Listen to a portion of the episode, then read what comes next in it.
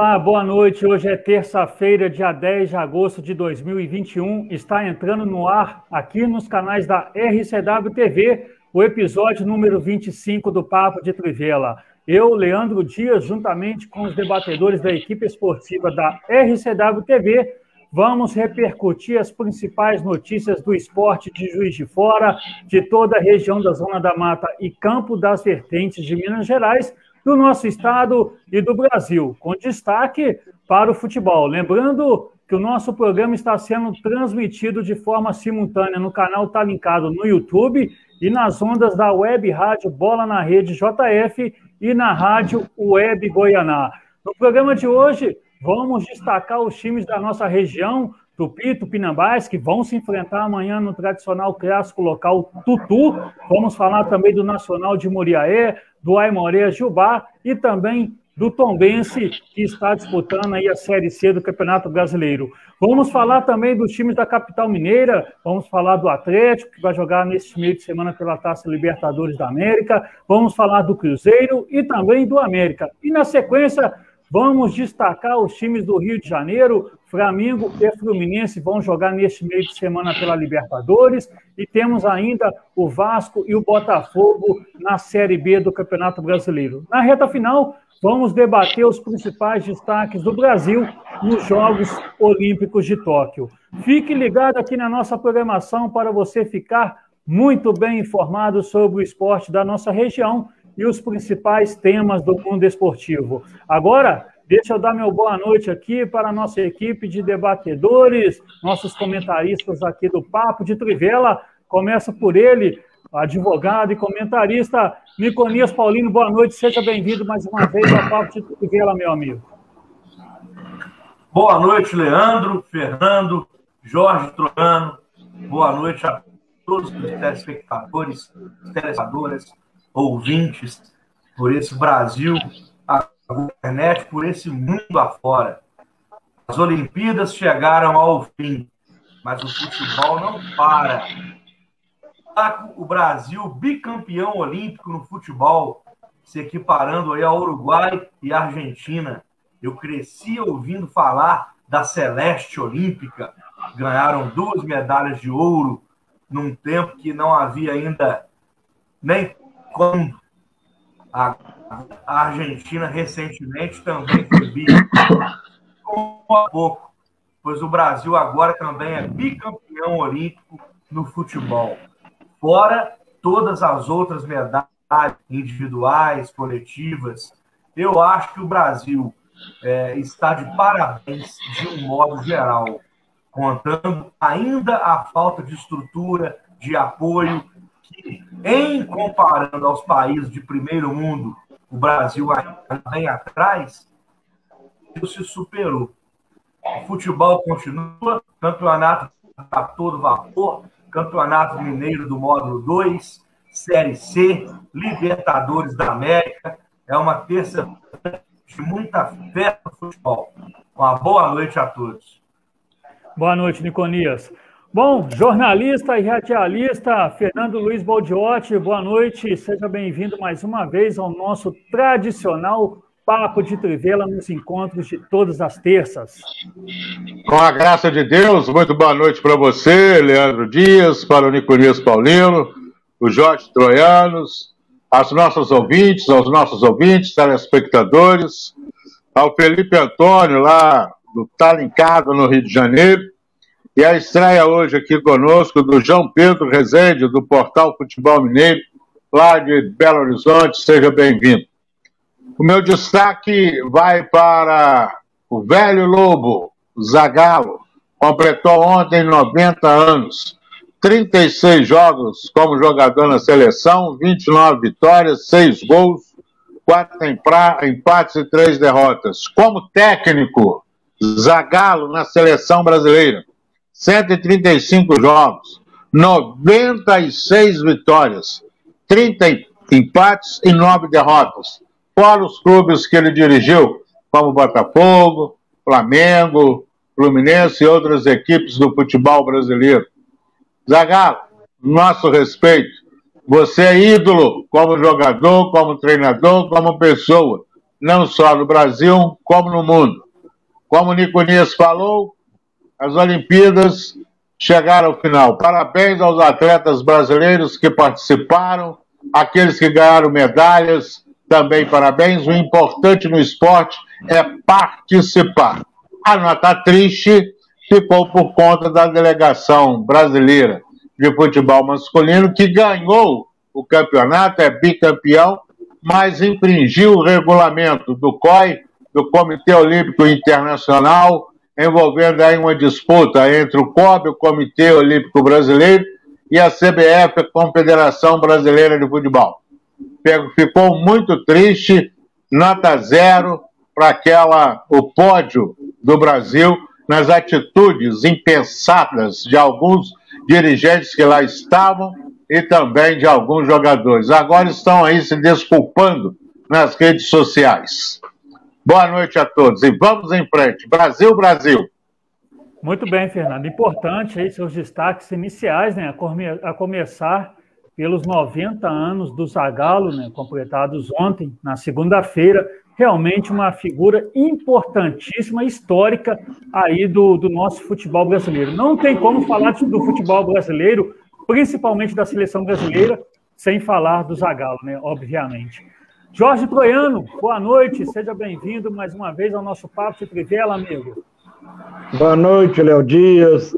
Boa noite, Fernando Luiz, Niconias, ao João em Belo Horizonte, ao Antônio no Rio de Janeiro, eu gostaria de destacar aqui, em primeiro lugar, a medalhista de prata, que não é juiz de Forana, é baiana, mas que aqui fixou residência há 15 anos e levantou essa medalha de ouro. Parabenizá-la e também aqueles que o apoiaram. Sabemos que é muito difícil. Muitas pessoas são oriundas é, das comunidades, precisam de ter um empurrão, como se diz, e com dificuldade, os medalhistas brasileiros, a maioria venceu com grandes dificuldades. E mandar um abraço também para a torcida Arco-Íris e dizendo que uma derrota não, não acaba com o time. Boa noite. Boa noite. Perfeito, Goiano.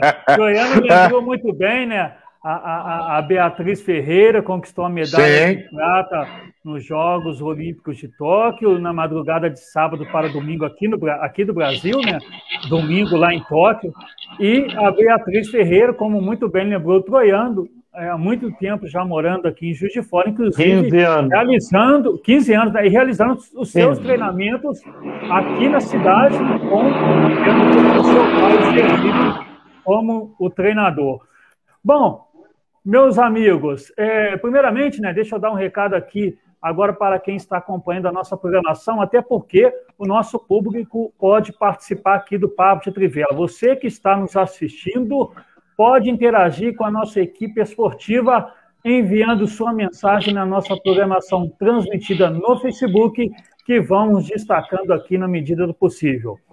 Bom, é, meus amigos aqui, comentaristas da equipe esportiva do Papo de Trivela, vamos começar destacando no programa de hoje o módulo 2 do Campeonato Mineiro, né? A começar pela tabela de classificação, onde nós temos o Vila Nova de Nova Lima com 14 pontos, é, liderando a competição, e o Tupinambás na vice-liderança com, com a mesma pontuação do Vila Nova, né? O Tupinambás é o vice-líder ali pelo ali no, no, confronto ali de gols pró, né? Que o Tupinambás aí acaba perdendo por dois gols a menos que o Vila Nova. 9 a 7. 9 a 7, exatamente, Troiano. O Nacional de Muriaé é o terceiro colocado com 13 e o Democrata de Governador Valadares fecha o G4 com 12 pontos. Muito embolado aí as primeiras colocações no módulo 2 do Campeonato Mineiro. O Tupi está na sétima colocação com oito pontos. E temos o Aimoré Gilbar, que é o último, lanterna, zona de rebaixamento, três pontos e três pontos a menos aí que o penúltimo colocado, que é o Democrata de Sete Lagoas. E amanhã né, serão disputados todos os seis jogos da oitava rodada do módulo 2. Destaque para o clássico Tutu, Tupi e Tupinambás, que vão se enfrentar nesta quarta, às três da tarde, no Estádio Municipal Radialista Mário Helênio, em Juiz de Fora. O Tupi vem de um, de um empate amargo, de 1 a 1 diante do Betim, enquanto o Tupinambás venceu União Luciense por 1, por 1 a 0 na última rodada. O último encontro entre os dois clubes aconteceu na segunda rodada do módulo 1 do Campeonato Mineiro de 2019, quando o Tupinambás venceu por 1 a 0, gol do meia Giovani. Já na nona rodada, do, no próximo final de semana, o Baeta vai receber o Aimorés no domingo, às 10 da manhã, no estádio radialista Mário Helênio. O Carijó, por sua vez, vai visitar o Democrata em Governador Valadares na segunda-feira, às oito e meia da noite. Tupi vai jogar, então, gente, é, na rodada do final de semana, somente na segunda-feira, lá em, lá em Governador Valadares. Bom, começo pelo Troiano, é, Troiano, vamos ter hum. um clássico tutu, assim como no módulo 1 de 2019, né, numa quarta-feira, porém, desta vez sem a presença de público por conta da pandemia. A sua expectativa é boa para este duelo ou você esperava que as equipes estivessem jogando melhor neste módulo 2? Ô, Léo, o campeonato do módulo 2 é muito pareio. E o nível técnico, ele não é lá essas coisas. A gente sabe que há dificuldades, né? Os dirigentes não têm valores para fazer grandes contratações. Então, por isso, o nível técnico é bem abaixo do necessário para a prática de um bom futebol. Eu acredito que, acima de tudo, tem a rivalidade. Mas é uma rivalidade recente, porque o Tupinambás está voltando agora a participar do Campeonato Mineiro. E essa rivalidade pode se acender, espero que de maneira harmoniosa, que não seja uma rivalidade para que amanhã tenhamos problemas de brigas entre jogadores, porque o Tupi necessita dessa vitória. Eu gostaria de frisar aqui que o Tupi, além de ter sete pontos, e vai jogar com o Baeta, que tem 14 pontos, o Tupi ainda tem um saldo de gol negativo, o que pesa muito contra o Tupi. Mesmo a vitória do Tupi, que irá para dessomar 10 pontos, o Tupi ainda ficará dependendo de um jogo e mais meio jogo para a próxima partida, ou seja, o Tupi na base ainda continuará com quatro pontos à frente do Tupi, o que significa um jogo e mais a metade de outro. Sem contar que o Vila Nova também pode vencer a partida, o Nacional pode vencer, o Democrata pode vencer. Então o Tupi, ele joga por um resultado positivo, em que é, há necessidade de fazer gols para sair do saldo negativo e ainda torcer para que seus adversários que estão lado a lado, mesmo aqueles que é o Tupinambás, o Vila Nova, que estão à sua frente, não vençam. Então, eu acredito que é difícil para o Tupi, mas não impossível.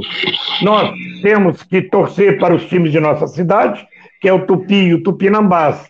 Mas amanhã nós veremos quem tem mais garrafa vazia para vender, Léo. Perfeito, Troiano. É só antes da gente seguir aqui, Troiano, Niconias, principalmente o Fernando, é, que é, é amigo do, do Sidney Amaral pai. O Sidney Amaral Filho, que é do, do canal Tá Linkado no YouTube, que é, às vezes até participa aqui com a gente, e ele está compartilhando aqui informação né, que o pai dele, o Sidney Amaral, encontra-se internado em Vitória, capital do Espírito Santo, com infecção pulmonar, em consequência de forte pneumonia e com necessária cirurgia cardíaca marcada para a próxima sexta-feira. Neste momento, está aqui ele complementando a informação, encontra-se sedado, entubado. Então, é, Sidney Amaral, que aí do canal Trincado, é, a gente envia aqui é, as nossas energias positivas, toda a nossa torcida, que se Deus quiser, vai ocorrer tudo bem, vai acabar tudo bem com seu pai, o bravo Sidney Amaral, que tantas vezes aí emocionou também os ouvintes no rádio e trabalhou com o nosso querido Fernando Luiz Baldiotti, né, Fernando? É verdade. É triste essa notícia né, do Sidney Amaral Filho, mas estamos aqui, como você disse, passando energias positivas. O Jorge Troiano também em transmissões lá no Rio de Janeiro, ao lado do Cid Amaral, cada um na sua emissora, nós aqui de Juiz de Fora, e depois eu lá no Rio de Janeiro também, período que eu fiquei na Rádio Globo, que eu fui levado pelo Maurício Batista de Oliveira, ó, pelo Maurício Veneza, e nós fizemos uma grande amizade. O Cid Amaral é uma pessoa maravilhosa, que eu já falei aqui várias vezes, é meu amigo, como aquela turma do rádio do Rio de Janeiro, né, Troianos? Todos eles são gente boa demais. E vai aí a nossa energia positiva, fé em Deus, vai estar tudo certo. E em breve o Cid Amaral estará aí com a gente também aí no dia a dia. Vamos lá, temos que ter muita fé acima de tudo. Perfeito, Fernando. Então, um abraço aí para o Sidney Amaral, lá do canal Tá Linkado, é, onde, o canal, inclusive, que está aí fazendo a transmissão simultânea do nosso Papo de Trivela, inclusive é parceiro aqui do nosso programa. Bom, seguindo aqui, né, falando desse clássico tradicional daqui de Juiz de Fora, Tupi e Tupinambás, agora eu vou conversar com o Niconias. É, Niconias, vice-líder do módulo 2 e tendo perdido apenas um jogo, é, podemos dizer que o Tupinambás chega mais forte e sem pressão para este clássico amanhã contra o Tupi? Leandro, futebol profissional hoje está cada vez mais premiando aqueles que se organizam, aqueles que se preparam. Então, o Baeta vem de uma preparação, de uma organização há um tempo maior do que o, Tupi, faltando de duas semanas para iniciar o campeonato. Ele é o treinador, parte da comissão técnica e boa parte do elenco profissional. Então, isso aí, hoje em dia, é muito difícil. Não é impossível o Galo Carijó se classificar. O campeonato está muito parelho, está em aberto ainda mas a campanha do Baeta com certeza é mais sólida. O time perdeu uma vez, mostra um padrão de jogo, um padrão tático. Você viu que os jogadores já, já estão mais adaptados com a filosofia do treinador. Eu tive a onda no último tutu, em 2019, aquele golaço de falta, 1 a 0 para o Leão do Poço Rico, Amanhã não poderei me fazer presente, mas estarei acompanhando, com certeza. E a gente sabe que clássico, clássico e vice, como diria o poeta Jardel. Agora, se tivesse que era um favorito, eu acho sim que o time do Baeta está mais bem preparado do que o do Tupi para esse. Significa os três pontos garantidos? Não futebol é dentro de campo, 11 contra 11, e com certeza o Tupi vai se motivar e vai tentar buscar uma arrancada final a partir desse jogo. Mas acredito eu que o Poço Rio está mais organizado e pode ser apontado sim como favorito da campanha. Perfeito, Niconias. É, Fernando, é, uma vitória amanhã contra o Baeta seria a última esperança para o Tupi brigar pela classificação para o quadrangular final? Sim, com certeza. É, a gente até comentava antes é, do programa entrar no ar que o Tupi pode atrapalhar eu, o, o Baeta porque o Tupi está lá atrás. Então o Tupi precisa dessa vitória para ter uma sobrevida no campeonato. Mesmo ele chegando aí, vencendo aí, marcando os três pontos, ele ainda não chega lá, vamos supor, aí no G4. Mas clássico é clássico. No, como o Niconias falou também, lá atrás a rivalidade era muito grande, porque os jogadores praticamente eram aqui da cidade, e tinha aquela rivalidade muito forte mesmo, envolvendo o Tupi, Tupinambás, o Esporte Clube Juiz de Fora, depois o esporte abandonou o futebol, e agora ficou aí o Tupi Tupinambás. Como o Troiano disse também, aquela saída, né, aquela, aquele iate que deixou Santa Terezinha não foi legal. A estrutura do Tupinambás está melhor no momento que a do Tupi, mas dentro de campo, dentro das quatro linhas, tudo pode acontecer. Uma falta, uma penalidade, uma, um erro do zagueiro, um chute de fora da área. Agora, para o Tupi é essencial a vitória. E o Baeta vai ter que lutar também para conseguir a sua vitória ou mesmo empate. O Baeta está tranquilo, é vice-líder. Mas num campeonato pareio como é o módulo 2, qualquer pontinho perdido vai fazer falta sim. E esse é o jogo da vida do Tupi. Tem que a vencer. A adrenalina vai estar nas alturas, hein? Com certeza, Jorge. O Tupi é o jogo do Tupi. Se o Tupi perder o jogo, vai cumprir tabela. É, perfeito. Bom, é, é, é muito empatar, bom, né, a gente... Se empatar. Se empatar, é, se, se empatar, perder, não se dependendo, dependendo dos outros resultados, realmente fica complicado. Mas é, é bom a gente ter. É, saldo ter, negativo, ter saldo ne... o Tupi tem que vencer, fazer gols, porque ainda tem um, um gol de saldo negativo. É. Mas, é, como eu estava falando, como que é bom né, a gente ter esse clima de, de, de desse confronto, né? Tupi, Tupinambás, aqui é, Juiz de Fora. A rivalidade, né?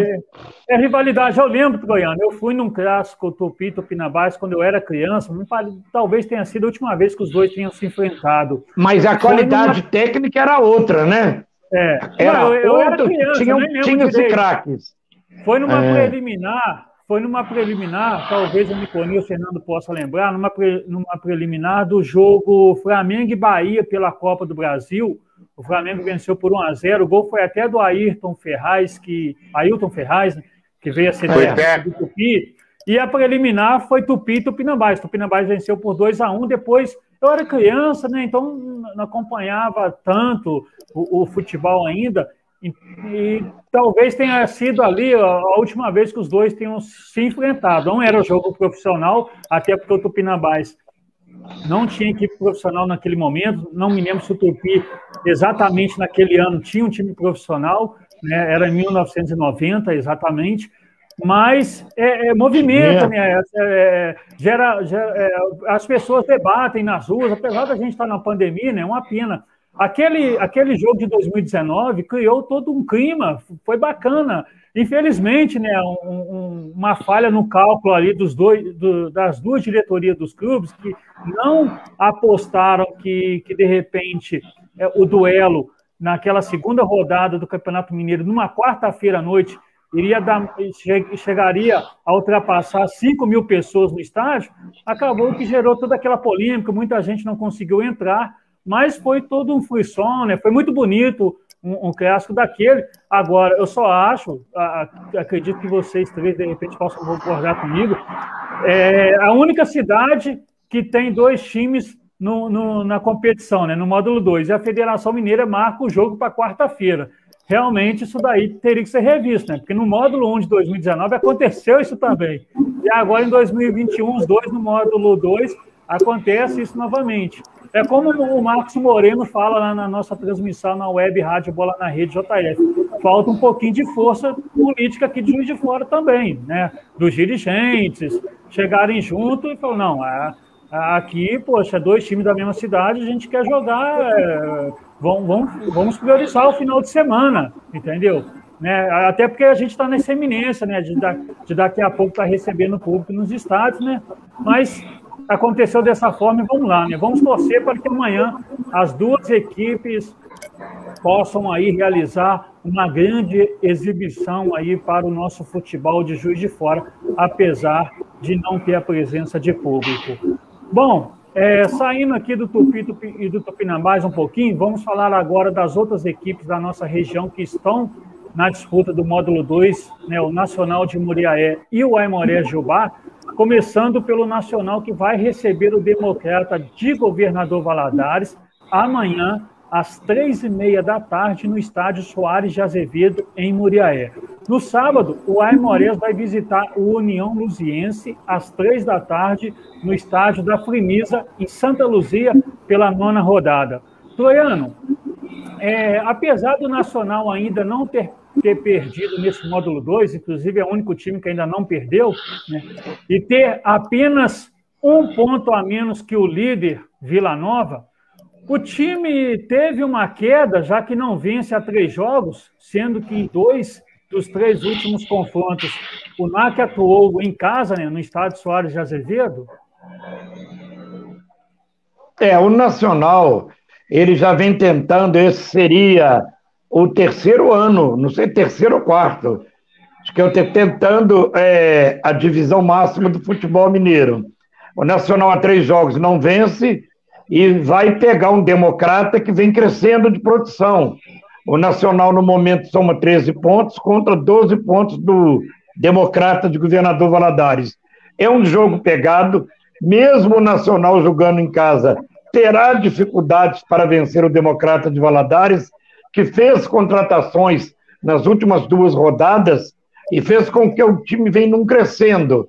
Então, o Nacional de Moreira também precisa dessa vitória para firmar entre os quatro, porque se o Nacional perde esse jogo, aí começa a ficar difícil. Vai para 15 pontos o Democrata, se o Vila vence, vai para 17, e fica aí o Nacional agarrado nos 13. E tem na cola o Guarani de Divinópolis, né, Léo?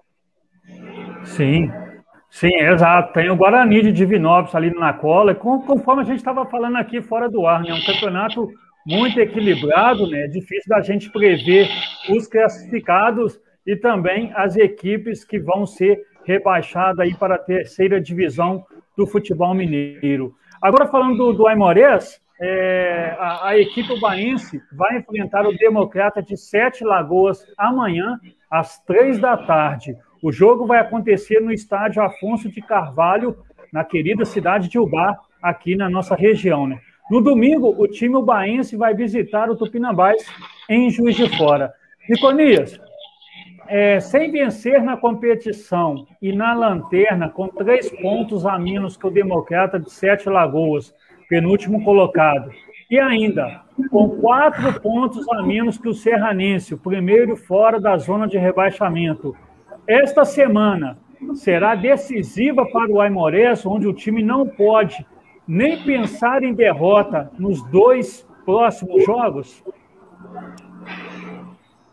Ô, Leandro, se existe o chamado jogo de seis pontos, esse jogo é amanhã. Aimorés e Democrata de Sete Lagoas. Todo o trabalho que o Aimorés fez para ser campeão da segunda divisão, subir para o módulo 2, não pode ser jogado fora. Atenção aí, pessoal de Ubar, comissão técnica. A hora de dar a cartada final é agora. Três pontos. Último lugar penúltimo é o Democrata, o seu adversário de amanhã, com seis pontos. Quer dizer, vencendo em casa, empata pelo ele. E aí vai estar algumas rodadas pela sobrevivência. Agora perde, meu amigo. O Democrata já vai a nove, deixando o Aimorés com três. Fica praticamente com pé segunda divisão de novo. É isso que o Aimorés quer? Que a sua diretoria quer, que tem um centro de treinamento fantástico lá, a torcida de Ubar merece isso?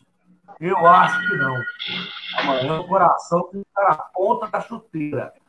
Cada jogador do Amorés botar a bola como se fosse um prato de comida, como falava Ainda mais nessas divisões inferiores, isso ainda vale muito no.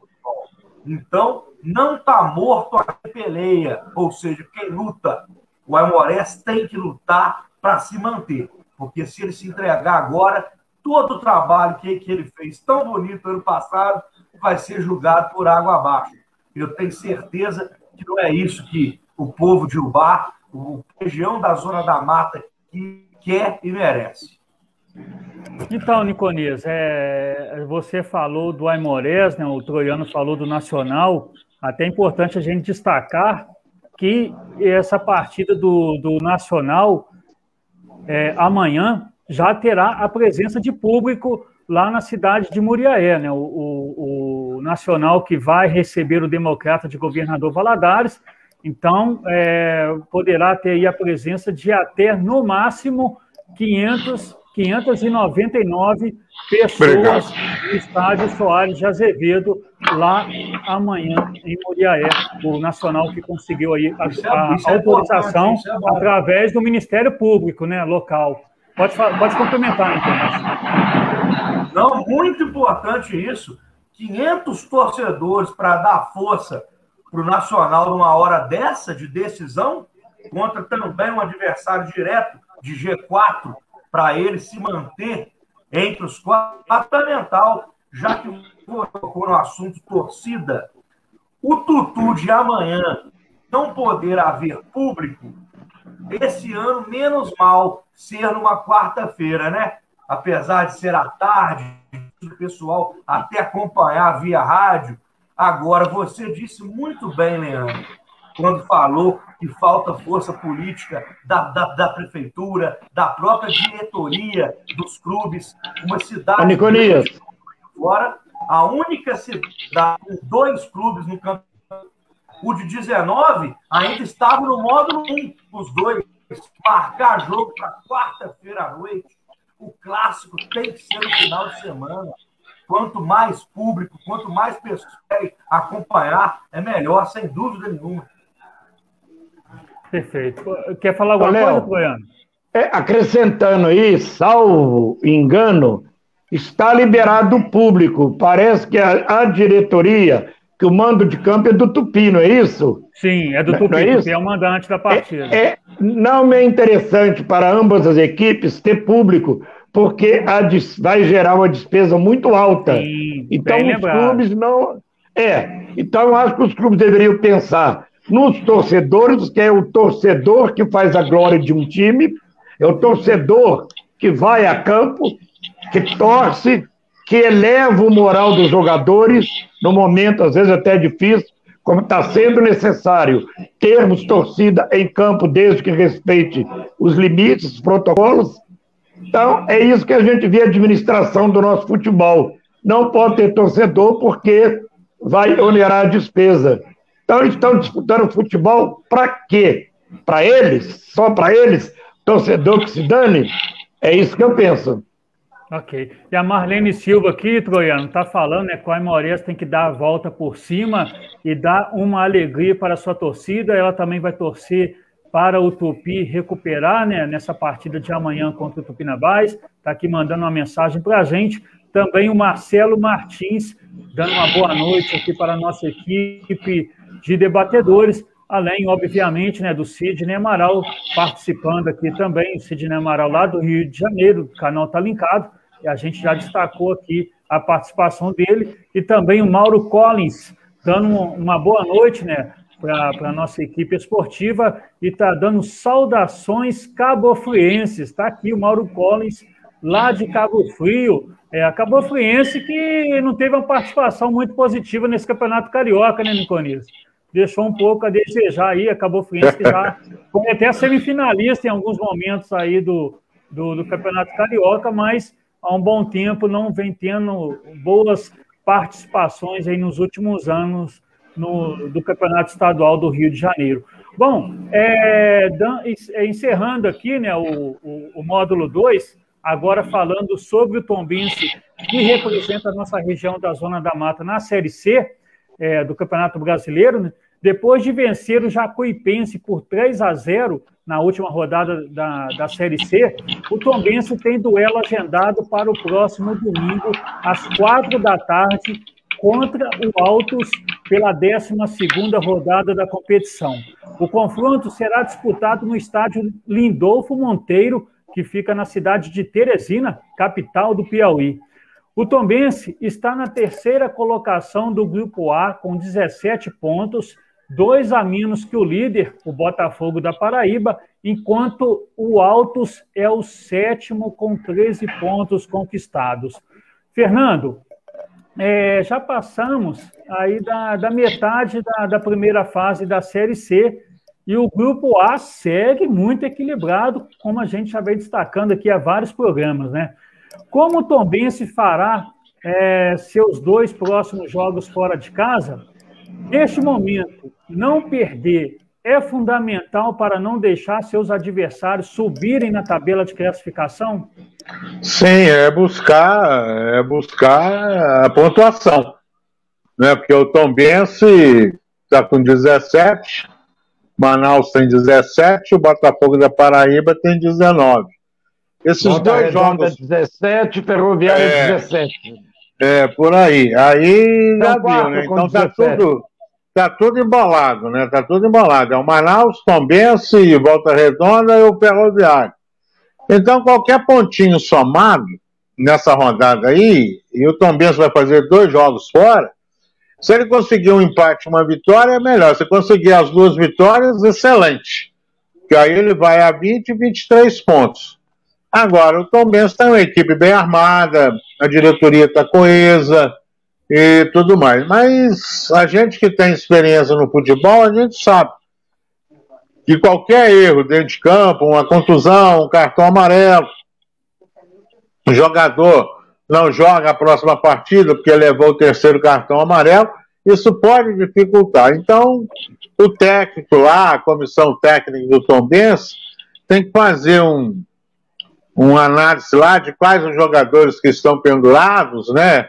Muita gente fala de pendurados, outros falam pendurados. Enfim, aquele que está com dois cartões amarelos, ou mesmo aquele que está com um, para se cuidar, evitar dar o carrinho, porque os árbitros, não sei se vocês têm observado, qualquer campeonato da Série A, B, C e D, os árbitros estão rigorosos com aquele carrinho, porque aquele carrinho é perigoso. Ah, não, não eu, eu não fui para atingir o jogador, mas acaba atingindo.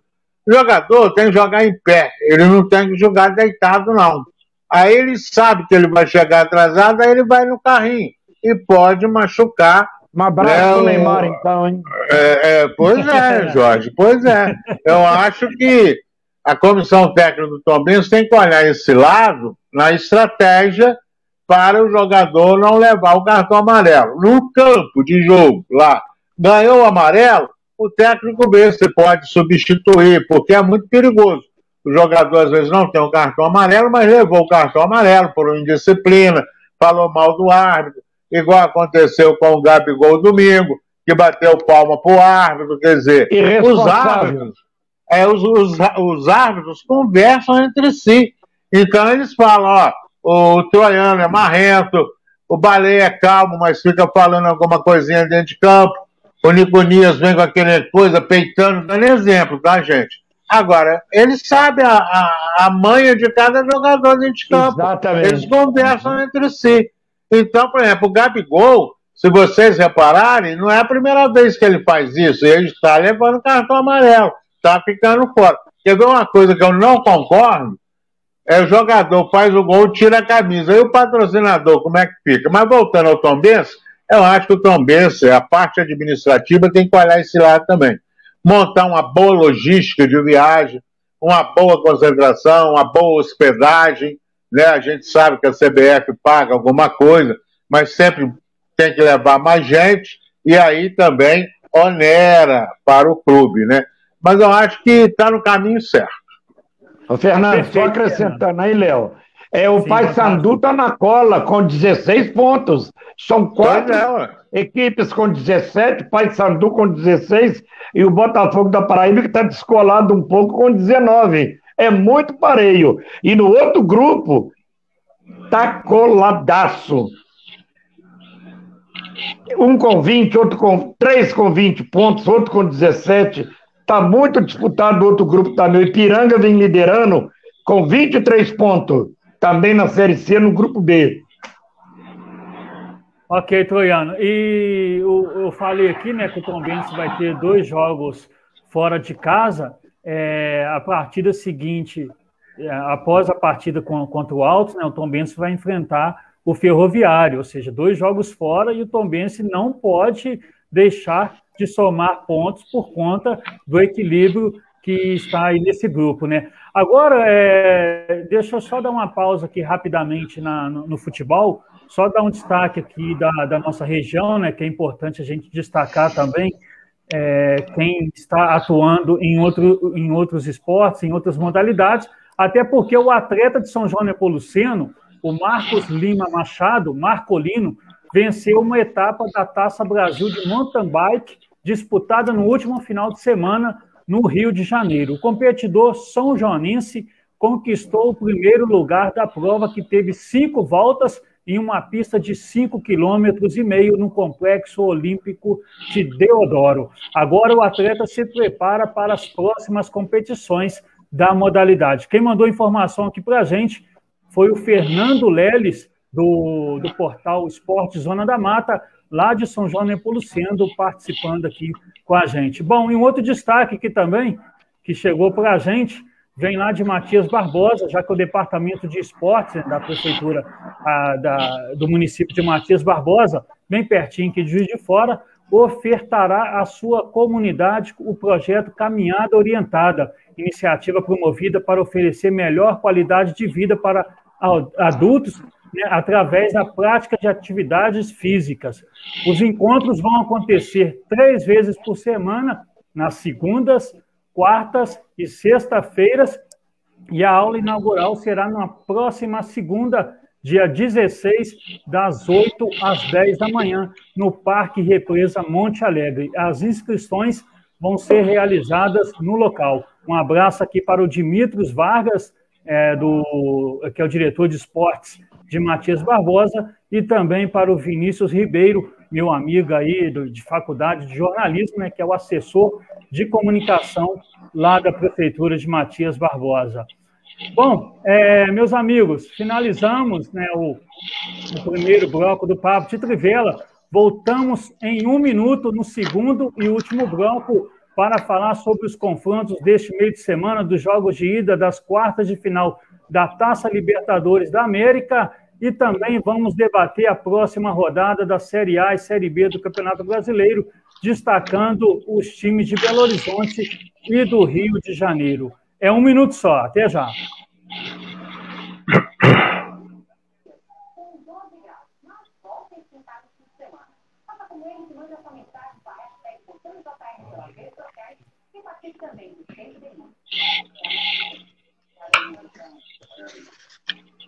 Agora é oficial. Messi é o novo do país TV está na cidade de Juiz de Fora com uma programação 100% local. Aqui a gente respira notícia. Levamos conhecimento e informação a milhares de pessoas todos os dias. Nossa TV opera com uma grade de 15 programas, além de um plano de negócios voltado para o atendimento de demandas regionais. Nosso portal possui mais de 2 mil postagens e milhares de acessos diários. É notícia atrás de notícia todos os dias na sua casa. São anos de experiência com profissionais competentes que fazem nossa rede chegar ao topo.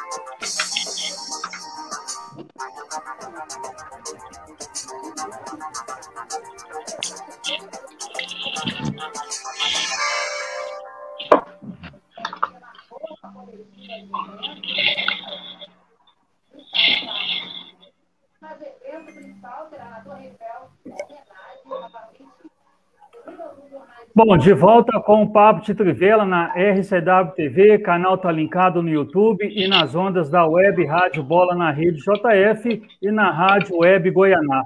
Agora, para falar sobre Série A e Série B do Campeonato Brasileiro e ainda de Libertadores. Mas antes disso, né, deixa eu acessar aqui rapidamente a tabela de classificação. Né? Na Série A temos o Atlético como líder com 34 pontos seguido do Palmeiras com 32, Fortaleza 30 e Bragantino, RB Bragantino, né, fecha o G4 com 28 pontos. O Flamengo está na quinta colocação com 24 pontos.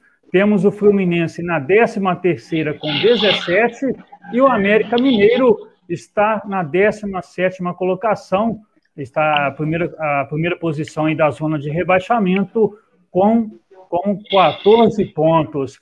Já na Série B, temos o Náutico na liderança com 30, Coritiba também com 30, CRB 28 e Goiás fecha o G4 com 27.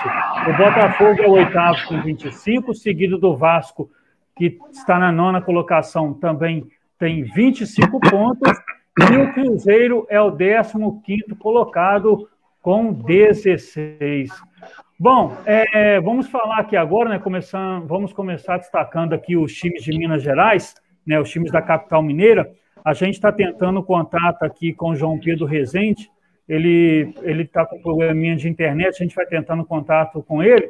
Mas é, só destacando aqui, né? Que o, que o Cruzeiro vai enfrentar o Vitória amanhã às sete da noite em partida válida pela 17 rodada da Série B. O jogo será realizado no estádio Independência, em Belo Horizonte. Na rodada seguinte, o time celeste terá pela frente o Sampaio Correia, do técnico juiz forano Felipe Suriano, no próximo sábado, também no estádio Independência, na capital mineira. Já o Atlético joga amanhã, às nove e meia da noite, contra o River Plate, no estádio Monumental de Nunes, em Buenos Aires, capital da Argentina, na partida de ida das quartas de final da Taça Libertadores da América. No sábado, o compromisso do Galo será contra o Palmeiras às sete da noite no estádio do Mineirão pela 16ª rodada do Campeonato Brasileiro. O América, por sua vez, vai entrar em campo pelo Brasileirão na próxima segunda-feira às oito da noite, onde vai visitar a Chapecoense na Arena Condá, em Chapecó. A gente está tentando contato aqui com o João Pedro Rezende, mas oh, oh, só, só chamar aqui o Troiano, então, na conversa. Ô, Troiano, é, a, a, semana vai ser decisiva para o Atlético, né? Porque tem esse jogo contra o, o River Plate né, na, é, amanhã. Domingo, disputa a liderança do Brasileirão contra o Palmeiras, contra o Palmeiras, domingo não, né? no sábado, contra o Palmeiras. E depois, na, na, na quarta-feira seguinte, contra vai jogar contra o River Plate novamente aí pela, pela Taça Libertadores da América. A semana, assim, os próximos sete, oito dias vai ser assim decisiva para o Atlético, né?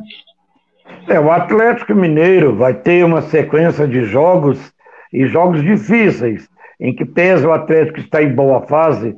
Inclusive, o Atlético hoje acabaram de contratar o Diego Costa, que é mais uma grande contratação e o Atlético Mineiro está tentando aumentar o seu plantel, porque o Atlético Mineiro tem um, um plantel reduzido, tem bons jogadores, mas necessita de um plantel é, com maior número de jogadores para que possa se sobressair bem em todas as competições em que está disputando.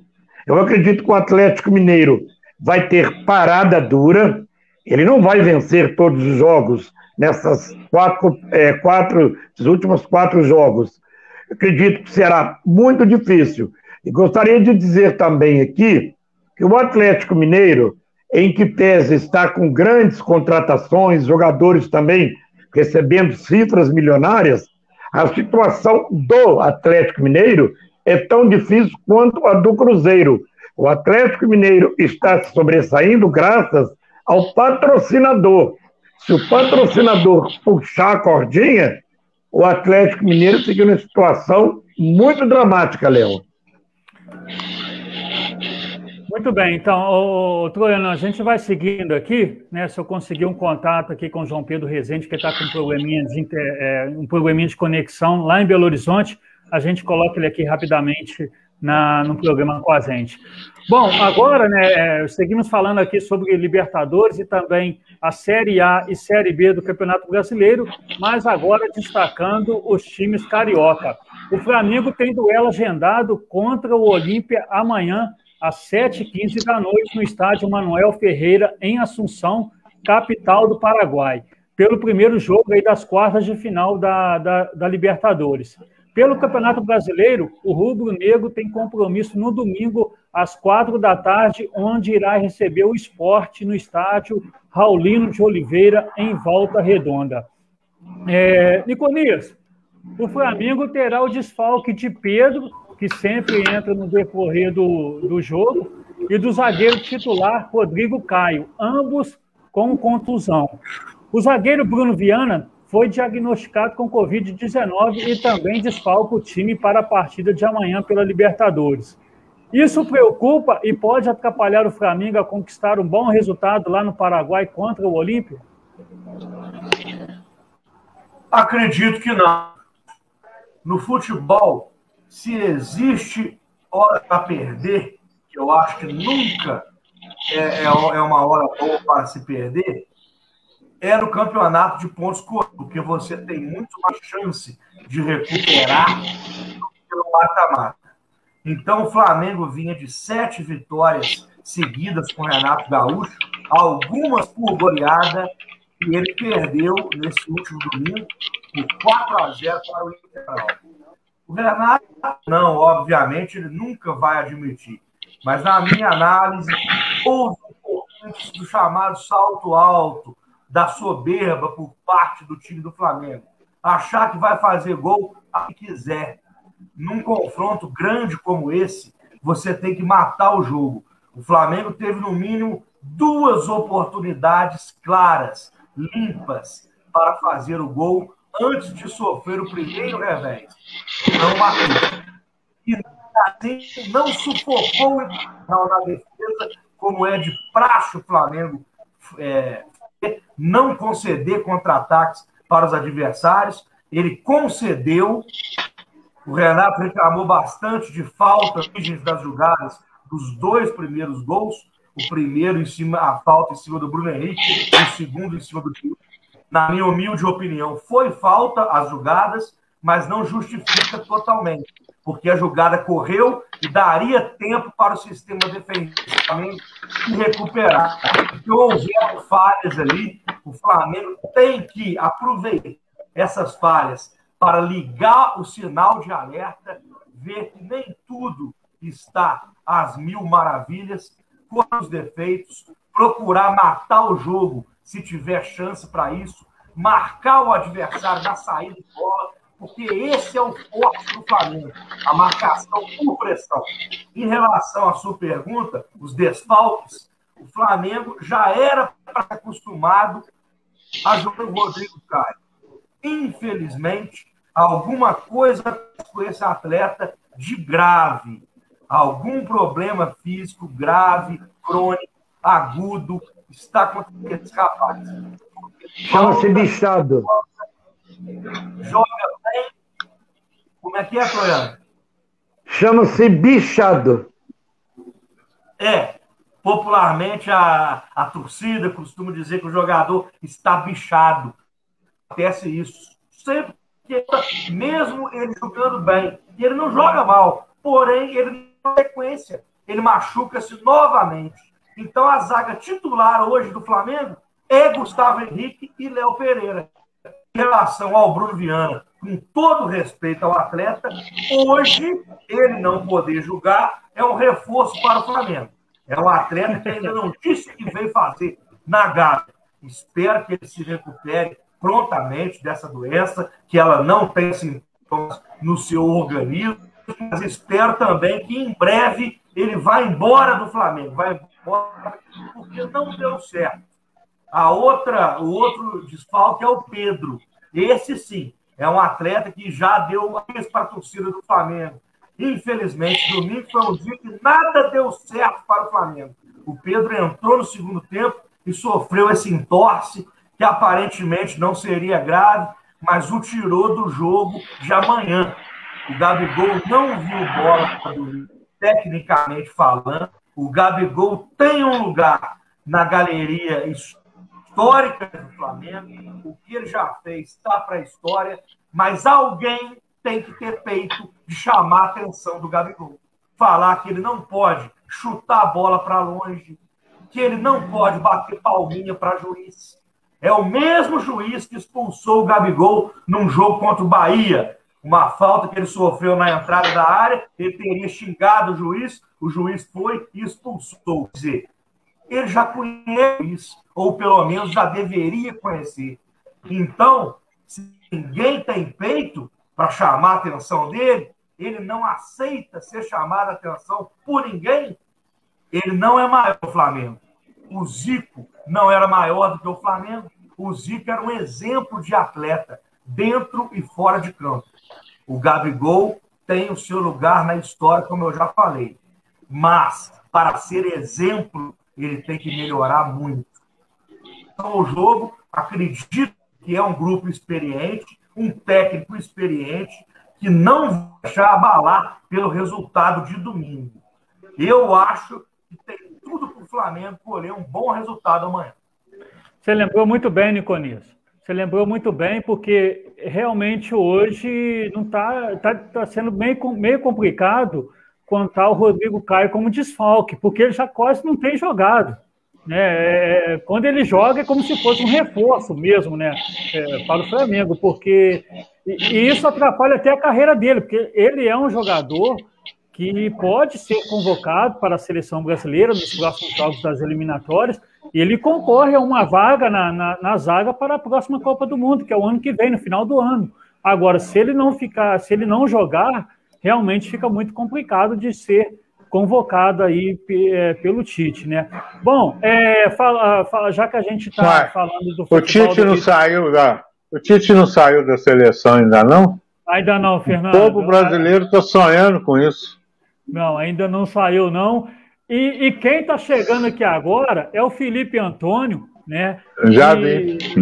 Chegou um pouquinho atrasado, né? Aquela coisa toda assim de internet, sabe como é que é, né? E, é, mas chegou a tempo, a gente está começando agora a destacar os times do Rio. Então, deixa eu dar meu boa noite aqui para o Felipe Antônio. Felipe, seja bem-vindo aí ao episódio 25 do Papo de Trivela. Boa noite, Leandro e amigos aí da, do Papo de Trivela. É, de antemão, quero pedir desculpas aí, tá? Problemas técnicos, né? Como o Leandro citou aí, é, mas acho que já deu para resolver aqui rapidamente. É, Leandro, antes de, de, começar a destacar os clubes do Rio, é, os destaques, né? Vou citar dois especificamente. É a contratação do Lionel Messi, né? Para a chegada do Messi em Paris, o Paris Saint-Germain, formando aquele que para muitos é, uma, é o melhor ataque da história do, do futebol moderno, né? Com Neymar, Mbappé e agora Lionel Messi. É o Paris Saint-Germain que nos últimos anos, um sheik que vem injetando dinheiro na equipe, sonha em ter a Liga dos Campeões. Todos os anos os torcedores do Paris dizem que é o ano do Paris ganhar. Eu acho que Agora, se o Paris Saint-Germain não ganhar com essa, com essa seleção que o Paris Saint-Germain tem nas mãos, vai ser muito difícil de ganhar em uma outra temporada. É, e, o, e o Flamengo, né, a derrota do Flamengo aí, vocês antes da minha chegada estavam até comentando, essa desastrosa derrota diante do Internacional, inesperada, né, foi um atropelamento do, do Inter diante do Flamengo, e agora já pensando e tem que focar total no jogo de amanhã diante do Olímpia na Copa Libertadores. Ô, ô, Felipe, aproveitar né, que você chegou agora. Sim, Fernando. Sim, Fernando. É só para, antes de você falar com o Felipe aí, na Série B o Guarani derrotou o Havaí por 1 a 0 o CSA o Confiança por 2 a 0 O Guarani agora ocupa a terceira posição com 29 pontos, Curitiba 30 é o vice-líder, e o Náutico é 30. E hoje nós temos uma rodada aí esperta da Série B também. É verdade, e o Confiança então... ganhou do Náutico é, é, semana passada de 4. Dá para entender? É, 4 e, agora... É, o Fernando lembrou bem, ó, o Guarani está, está subindo, né? Chegou ao G4, terceiro colocado com 29 pontos, tem um ponto a menos apenas do que o Náutico, que lidera, e o Coritiba, que é o vice-líder. É o simpático Guarani, né, que, que já revelou tantos jogadores importantes aí para o futebol brasileiro, está passando por um momento difícil aí nos últimos anos, mas está na Série B do Campeonato Brasileiro e até agora vai brigar aí pela, é, pelo acesso para a Série A do Campeonato Brasileiro. O Felipe, aproveitar que você acabou de chegar, é, você, tá, você começou falando né, dessa goleada que o Flamengo levou para o Internacional no último domingo. é, podemos dizer que esse resultado acendeu o alerta para o Flamengo que vai entrar, em, em, vai entrar agora em um período de jogos decisivos, a começar por este amanhã contra o Olímpia pela Libertadores? Então, Leandro, é, vejamos bem, o, o, Flamengo vinha de uma sequência de vitórias, né? não só de vitórias, de goleadas, jogando um futebol bastante envolvente para com seus adversários, é, em altíssimo nível, e é dito por muitos como a melhor equipe do futebol brasileiro, né? Como um dos principais candidatos, não só a ganhar o, o, a disputar o Campeonato Brasileiro, mas é, assim também como a Libertadores e a Copa do Brasil. Esse resultado do domingo agora anterior, ele serve de alerta, sim, é, até para o Flamengo manter os pés no chão, é, não acreditar que sempre vai ser possível é, golear os adversários, ganhar da forma que vem ganhando, e para os jogadores também manter a humildade, né? O, o, o Niconia estava citando a questão do Gabriel Barbosa, né? O Gabigol. O Gabigol, que é um jogador muito explosivo, né? Eu posso dizer assim, porque a gente vê o comportamento que ele tem no Flamengo. Quando ganha, é, tá tudo bem, tá tudo maravilhoso, tá tudo bonito, o time joga para frente, né? Contra o Corinthians, ele, ele cita numa conversa com o Gil, por exemplo, que o Flamengo é, quer atacar, quer fazer mais gols e quer assim o futebol. Contra o Inter, é, ele mostra uma postura totalmente desequilibrada, né? O Flamengo no todo, né? A partir do momento que o Flamengo não consegue o resultado, já no segundo tempo nós já vemos o, o comportamento dos jogadores dentro de campo, foi totalmente atípico daquilo que o Flamengo vem jogando. E aí ele fala depois que o futebol brasileiro é uma várzea, né? ele, ele cita o, o futebol brasileiro e, e, fala da arbitragem, e a todo momento ele gesticula com o árbitro, ele, ele reclama, ele xinga. Sabe, é um jogador que, o, como o Niconia estava citando, que estava falando, é um jogador que precisa é, é, é, ter um comportamento diferente dentro do campo, né? Ele se, eu acho que ele se coloca acima dos demais companheiros, isso é até uma falta de respeito. E respondendo a sua pergunta, Leandro, é uma derrota que é para colocar os pés no chão, né? O Flamengo ainda assim continua tendo o melhor futebol do Brasil. É, foi uma derrota inesperada, é, poderia vir a qualquer momento, né? Nenhuma equipe do futebol mundial é imbatível. É, agora, da maneira que foi, é, ninguém esperava, né? Mas é, o Flamengo tem que pensar na frente. Agora já tem o Olímpia amanhã, é, quarta de final, jogo de mata-mata da Libertadores e o Renato tem que fazer alguns ajustes, principalmente no comportamento dos jogadores dentro de campo, quando o placar é adverso, Leandro. Isso mesmo, Felipe. É, quartas de final, né? Jogo decisivo, e quem também vai ter jogo decisivo é o Fluminense, que entra em campo na próxima quinta-feira pela Taça Libertadores, no duelo contra o Barcelona de Guayaquil às nove e meia da noite no estádio do Maracanã. Pelo Brasileirão, no domingo, o tricolor carioca enfrenta o Internacional às quatro da tarde no estádio da Beira Rio, em Porto Alegre. Fernando, é, esse confronto pela Libertadores na próxima quinta é, é, imprevisível, né? Já que tanto o Fluminense quanto o Barcelona surpreenderam na primeira fase. Mas agora, valendo vaga na semifinal o tricolor carioca chega forte para esta partida ou ainda carrega aquele estigma de surpresa? Não, a surpresa, no meu modo de ver, já passou. O problema é que deve estar acontecendo alguma coisa lá no vestiário do Fluminense, entre os atletas, algumas vaidades aflorando. Essa derrota para o América não foi legal, né? não foi legal né? Não pegou bem. E outra coisa também, a diretoria tem que conversar com o Nenê, né? Foi substituído lá e tal, chutou a placa, ele não gosta de ser substituído.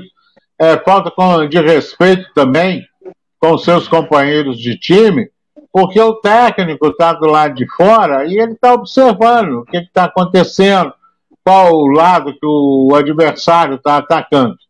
Mas Fluminense Barcelona, pela Libertadores aí, eu acho que vai ser um jogo pareio, vamos dizer assim, O Fluminense, no meu modo de ver, tem um elenco melhor, mas Libertadores é um campeonato muito difícil, é um campeonato que tem que ter garra, é um campeonato que o jogador não pode entrar na pilha do adversário. O sul-americano, principalmente o uruguaio, o argentino, o paraguaio aí, eles têm uma catimba e o brasileiro, de vez em quando, cai na catimba deles, né? Não é o caso do Barcelona, mas é um time sul-americano aí que pode aprontar uma, uma surpresa aí para cima do Fluminense. Um erro qualquer do time brasileiro pode ser fatal.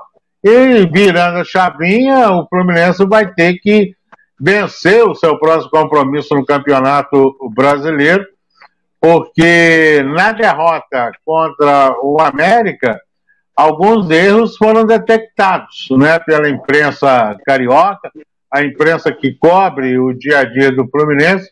O Felipe está no Rio, ele pode nos dar melhor subsídio a respeito aí do dia a dia do tricolor. Muito bem, Fernando. O, o Troiano, é, o Fluminense, de certa forma, jogou a toalha no Campeonato Brasileiro e vai apostar suas fichas na Libertadores e na Copa do Brasil daqui em diante. Lembrando que o Fluminense é, vem de três derrotas aí no, no, no Brasileirão? É, o Fluminense, ele já vem há algum tempo é, praticando um bom futebol, garotada nova, um time com muita velocidade, um time guerrido, sempre propondo o jogo. Mas o Fluminense, eu não sei o que aconteceu, se é um cansaço. O Fluminense é aquele time surpresa, né? Ele dá uma no cravo ou na ferradura. Então a gente fica naquela expectativa. Como vai ser o Fluminense agora contra o Barcelona de Guayaquil? Como vai ser o Fluminense daqui para frente no brasileiro? Então eu acredito que o Fluminense será, continuará sendo a surpresa. Não tem mais nada a acrescentar. O Fluminense daqui para frente é uma surpresa. É, no brasileiro já jogou a toalha, não tem como. Ele pode apenas roubar pontos daqueles que estão aí liderando o campeonato o que é muito provável, é o que sempre acontece, né? Sempre rouba um pontinho daquele que está lá disputando a liderança, a coliderança. Então, é isso aí que eu espero do Fluminense. Muito bem, Troiano. Deixa eu, dar, deixa eu cumprimentar aqui o Eduardo Pojanela, que é do bairro Monte Castelo, aqui em Juiz de Fora, presidente da Liga de Malha. Está é, tá dando boa noite aqui, parabenizando a nossa equipe pelo debate sobre o esporte da nossa cidade e adjacências. Né? Então, um abraço aí para o Eduardo Janela, também para o Iago Collins, que comentou aqui, né, é, elogiou o comentário do Niconias, dizendo aqui que nenhum jogador é maior que a, a instituição. Niconias falou tudo. E ele ainda está dizendo que acredita que será uma vitória tranquila do Flamengo no próximo jogo da Libertadores mesmo sem Rodrigo Caio, que infelizmente sofre com contusões é, regulares. E ele está tão animado que, além da vitória e da, da, na Libertadores, ele já está projetando o futuro aqui. Olha só, Fernando, ele está dizendo, o nosso, o nosso internauta, o Iago, que o Flamengo é o único time do mundo capaz de vencer o PSG agora. O placar da final do Mundial será 1 a 0 para o Rubro Negro. Está dizendo aqui o Iago. tá, tá acreditando que o Flamengo vai ganhar a Libertadores. Eu acho que a goleada que ele sofreu domingo aí no Maracanã deu problema na cabeça lá nos miolinhos aí da, da, da torcida rubro-negra. É, é, mas, mas, essa final não vai ser neste ano, não, né? Porque o Chelsea conquistou lá a Liga dos Campeões, vai ter que, vai ter que ser adiado para 2022, né? Esse ano a vítima será o Chelsea, provavelmente. É, vamos ver. Uma, também complementar. Chegar, né? Vamos, vamos aguardar. É. Complementar oh, aqui também. Tem, a... tem um ditado aí, Léo, que diz: ah. nem tudo que reluz é ouro. Quantas é. equipes nós devemos ter contratações assim? É, esse time é o supra-sumo e não dá em nada, né? É verdade. Ô, é, cumprimentar aqui a Giane Fialho, que também está parabenizando aqui a gente pelo programa. A gente agradece a todas as pessoas aí que, que, que compartilha, que manda mensagem aqui para a gente, que elogia, que manda pergunta também. Um abraço a todos vocês. É sempre muito importante e prazeroso aqui para a nossa equipe esportiva ter aqui os internautas acompanhando a nossa programação. Felipe, algum destaque? Não, eu só ia citar que é, no início dos anos 2000, assim como nós, nós vemos agora o Paris Saint-Germain com, com essa equipe galáctica, né? Inclusive estão querendo até comparações com o Real Madrid no início do, do século XXI, aquele Real Madrid galáctico de Beckham, Roberto Carlos Zidane, é, Roberto, é, já citei Roberto Carlos, né? Ronaldo, Figo. Então agora o Paris Saint-Germain tem essa máquina a seu favor. Agora a pergunta é, Leandro, que pode ficar no aí para os nossos ouvintes até debaterem também conosco, é se é, montar um grande elenco como o Paris Saint-Germain está montando é garantia de títulos, né? Isso é, é uma questão que muitos torcedores é, é, debatem. Será que é garantia de títulos? O grande objetivo do Paris Saint-Germain, todos sabem que é a Liga dos Campeões da Europa, coisa que na França só o Olympique de Marseille possui. O Paris Saint-Germain bateu na trave recentemente diante, diante do Bayern de Munique, mas ainda não possui na sua galeria um, um título assim do tamanho que é o Paris Saint-Germain, né? Para o Paris Saint-Germain alcançar o nível, por exemplo, de um Barcelona ou um Real Madrid, ele precisa ganhar a Champions League. Será que montar um grande elenco, galáctico, como o Paris vem montando, é garantia de sucesso, Leandro?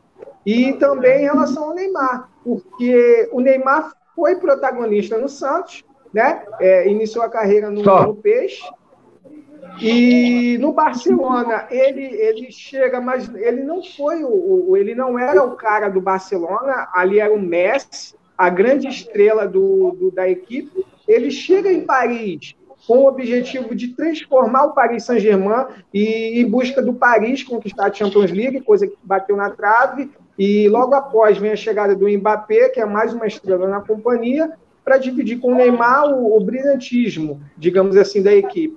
E agora o Lionel Messi chegando, o Messi chega para tomar conta, né? É, isso pode ajudar muito o Neymar a crescer no Paris Saint-Germain, tanto pessoal como profissionalmente, já que o Lionel Messi é diferente de alguns jogadores que nós vemos também no futebol brasileiro, né?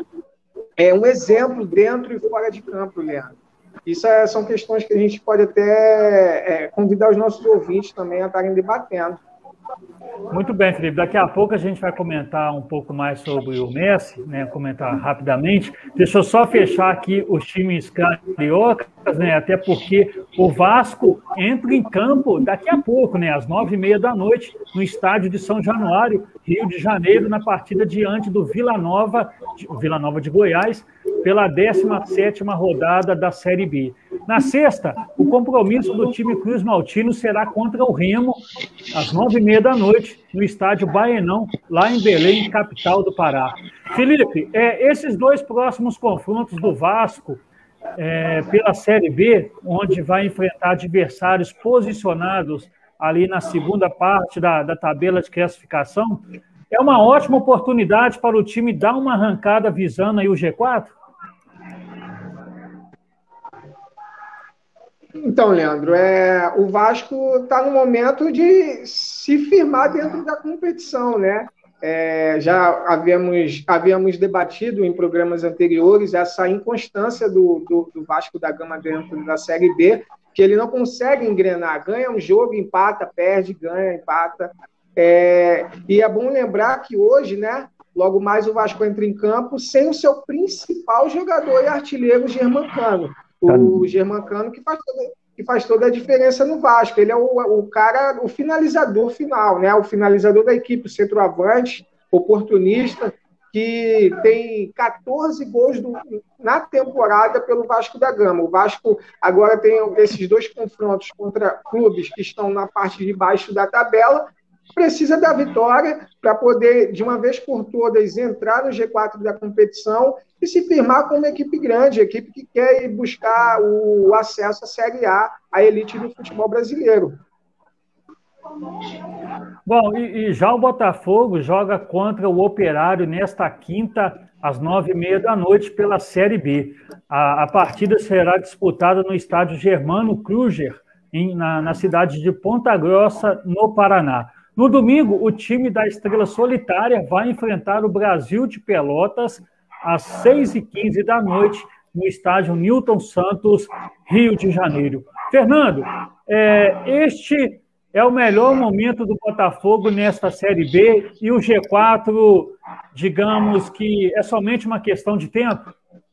Está próximo, está próximo do G4, né? Porque o Botafogo hoje tem aí 25 pontos, né? Está ali na beiradinha, né? O CRB, que é o quarto colocado, tem 28. Então o Botafogo está na oitava posição, com 25, vencendo o jogo aí contra o Operário vai a 28 e fecha o turno pegando o Brasil de Pelotas, podendo chegar a 31. O Botafogo é vem num crescente, é o Lanterna, vem num crescente aí na competição, né? O técnico acertou aí tudo direitinho. Eu vi o último jogo, tem algumas coisas ainda para consertar, aproximar mais o meio-campo do ataque, mas o importante foram essas quatro vitórias, que foram 12 pontos, porque o Botafogo estava mal na competição. Estava servindo de piadinha. Já tem piada por estar na segunda. E já tem piada porque ele estava fazendo uma péssima campanha. Aí saiu o Chamusca, né? Entrou o Anderson, tá aí, vai acertando a equipe, tudo direitinho. E agora tem que ficar focado. Tem que ficar focado né, nessa próxima partida contra o Operário, que é fora de casa, e buscar pontos lá, ou a vitória seria melhor ainda, e depois fechar no, no Newton Santos. O problema é que o Botafogo tem que fazer do Newton Santos o seu terreno. Não pode perder pontos aí no, no Newton Santos. Mas a, equipe está tá evoluindo devagar. O Chay, que todo mundo ficou aí desconfiado, né? o Felipe sabe disso, mesmo lá no Rio de Janeiro, está descontando bem, é, tem sete gols já na, na competição ele é inteligente, ele não fica correndo atrás, mas a, tá dando certo. Infelizmente, aquele menino né, que machucou, é, me falhou aqui o nome dele agora, a memória, é, o Pontinha lá, esperto e tal, ele vai ter que fazer até uma cirurgia no tornozeiro. Numa... Ele entrou um minuto, primeiro lançamento, Ronald, aliás, a bola lançaram para ele, ele torceu o tornozelo, ficou em tratamento, entrou, voltou, mas agora vai ter que fazer cirurgia. O Botafogo está num bom momento, está no, tá no crescente no campeonato. É, e quem respirou Leandro. aliviado na, na Série B também, né, Fernando? Foi o Cruzeiro que venceu no último sábado a equipe do Brusque na estreia do Vanderlei Luxemburgo e agora o Cruzeiro tendo dois jogos em casa, né, vai poder, de repente, aí somar mais pontos e afastar um pouco do Z4. Algum destaque? O Felipe. Ele venceu, o goleiro, o goleiro deu gol, ele venceu. É. Faltou é. um pouquinho de malícia ali, né? Pois não, Felipe. Ele, ele, o Cruzeiro não venceu ainda não, ele foi agraciado. Não, só para lembrar, Leandro, que o, a, a Série B, o, o líder, né, hoje, o primeiro colocado, que é o, que é o Náutico, né? Ele tem a diferença para o décimo colocado são apenas seis pontos para você ver o equilíbrio que é a que está, né? A Série B nesse momento, do primeiro ao décimo colocado, né? A diferença é de apenas seis pontos, ou seja, dois jogos. E o Botafogo vai em busca da e o Botafogo vai em busca da sua quarta vitória na Série B do, do, do Campeonato Brasileiro, coisa que não acontece desde 2017, Leandro, que foi a última vez que o Botafogo conseguiu uma sequência de vitórias assim. Quatro no Campeonato Estadual e uma na Copa Libertadores da América. Eu acho que o principal é, é, que, que nós estamos vendo do Botafogo é a força de vontade que nós estamos vendo nos jogadores. A doação que está tendo dentro de campo. O Botafogo não tem nem craque. Nós estamos aqui o Chay, que é muito esforçado, vem se destacando bastante com a camisa do Glorioso. Mas o, o, o, que fica no Botafogo, o que nós estamos vendo nos últimos jogos, é a força de vontade que os jogadores estão tendo dentro de campo para honrar a camisa do Botafogo. Leandro. Ok, Felipe. É, agora, só, só passar aqui para o destaque internacional, é, deixa eu chamar aqui o Niconias na conversa. Acredito que não somente ele, mas todos vocês vão concordar comigo, né? O Felipe já adiantou, o Troiano também já conversou, já falou a respeito aqui no, no início do programa, né? Bem antes do Felipe entrar, sobre essa contratação aí do Messi para o PSG, né? Da, da França. O Messi que foi apresentado hoje já, já assinou um contrato de dois anos, podendo se estender por mais um. O Messi tem 34 anos e aí eu passo para você, Niconias.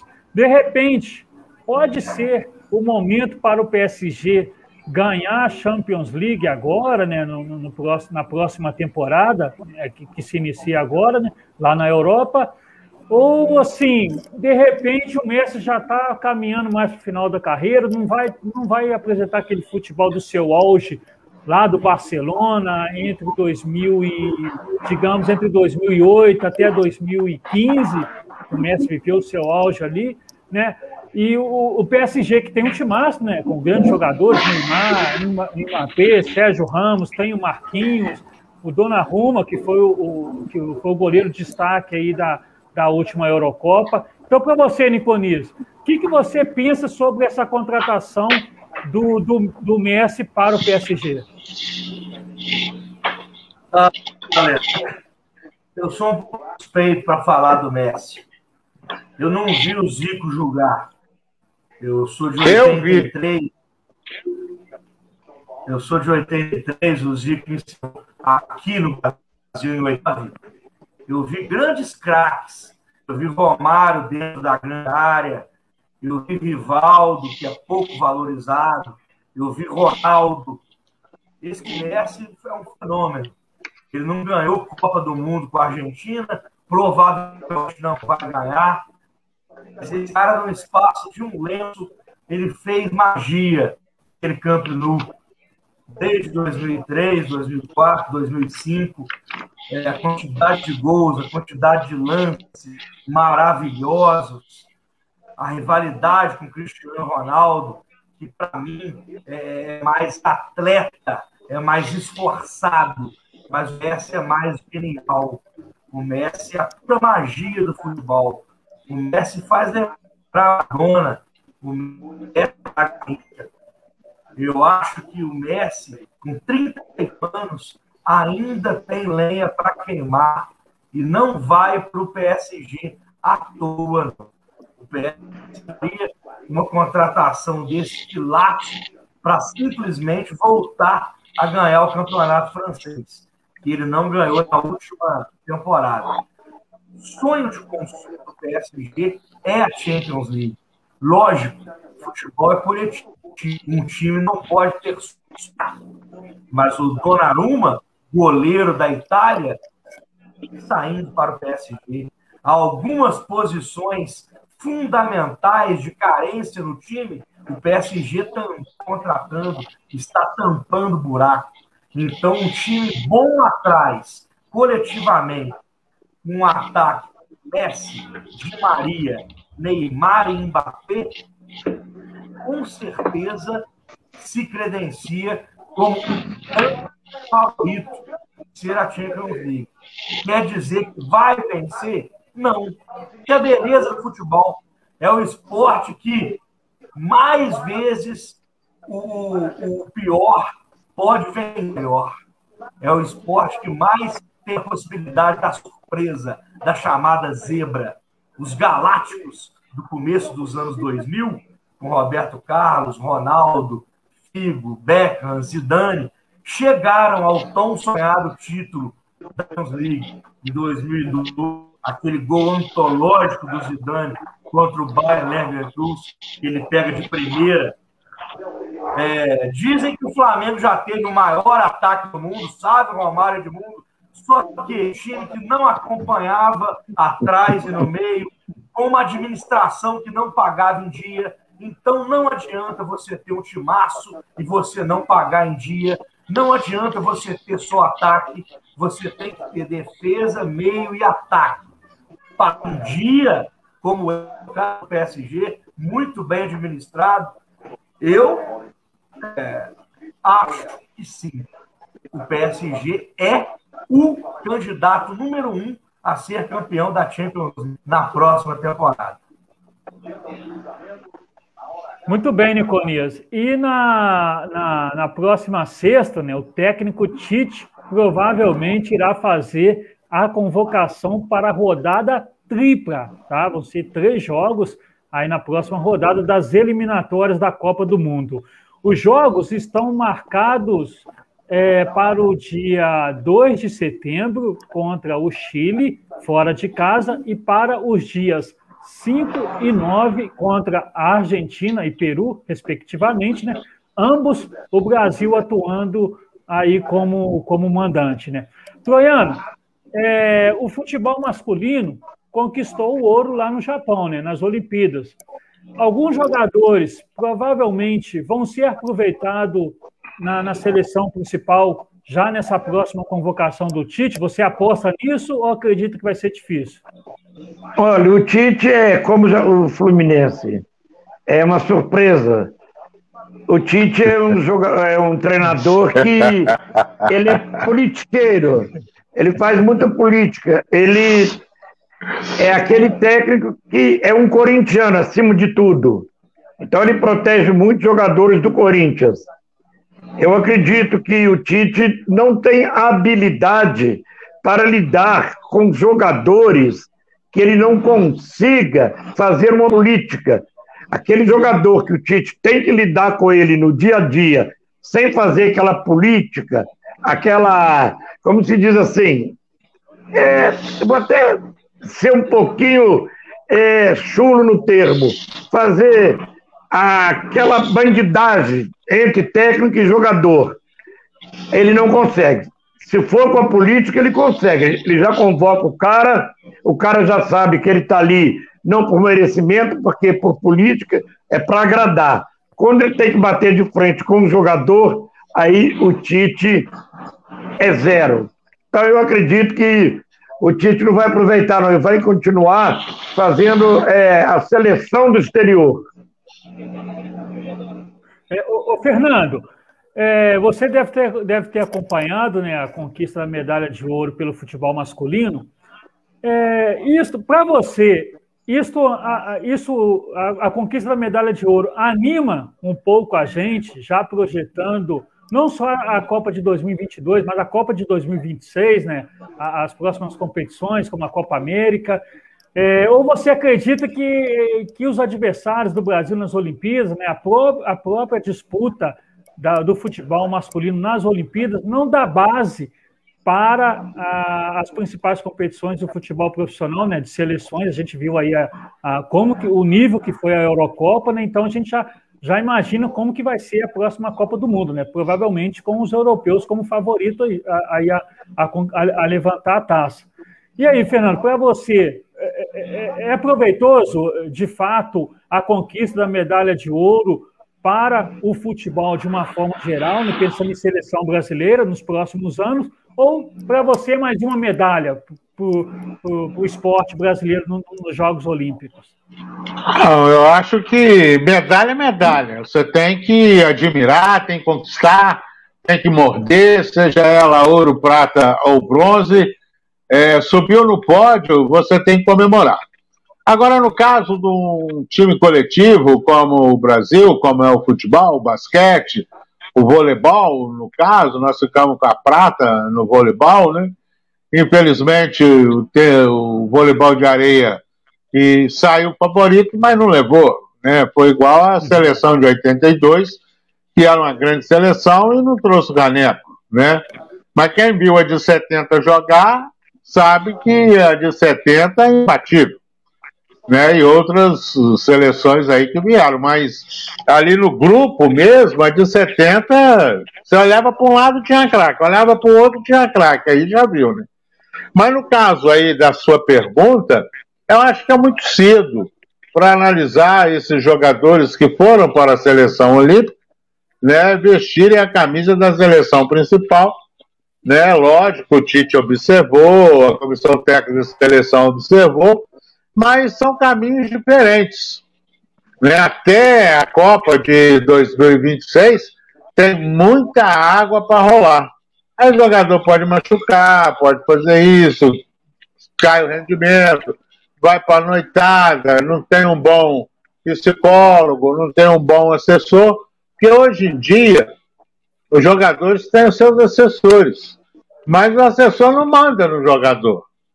Né? Não manda. Então ele tem que falar, não faz isso, faz aquilo.